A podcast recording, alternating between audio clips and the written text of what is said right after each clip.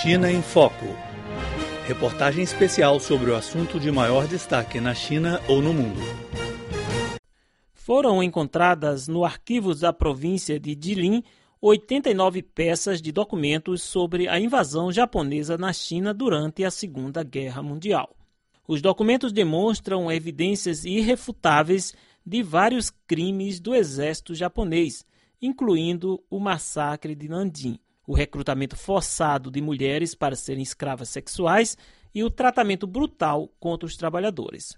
A província de Jilin sofreu muito durante a invasão japonesa na China e foi uma das regiões ocupadas pelo Japão por mais tempo. Como a cidade de Changchun, capital da província de Jilin, era a capital do estado fantoche Manchukuo e sede do comando do exército Kwantung do Japão, vários documentos durante a invasão japonesa foram deixados ali. O arquivo da província de Jilin possui cerca de 100 mil peças de documentos sobre a invasão japonesa na China, 90% em língua japonesa.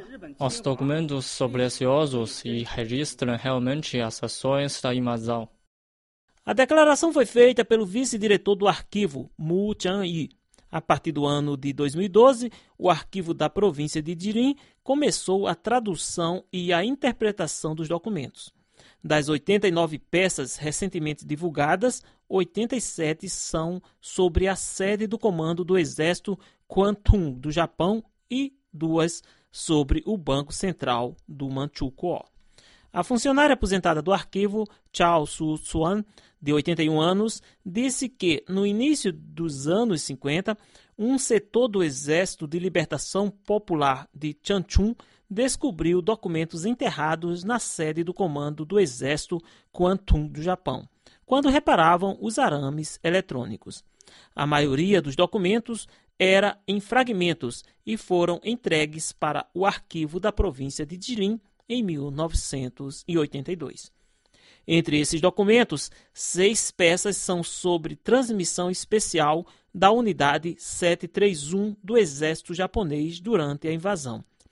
A Unidade 731 foi uma unidade secreta de pesquisa e desenvolvimento de guerra biológica que utilizou seres humanos em experiências secretas. Os prisioneiros da China, da ex-União Soviética e dos aliados foram vítimas das experiências nesta unidade. Cerca de 200 documentos sobre a transmissão especial foram encontrados no arquivo da província de Jilin e demonstram que 277 pessoas foram transferidas para a unidade 731. A maioria desses prisioneiros era de chineses, coreanos e da ex-União Soviética.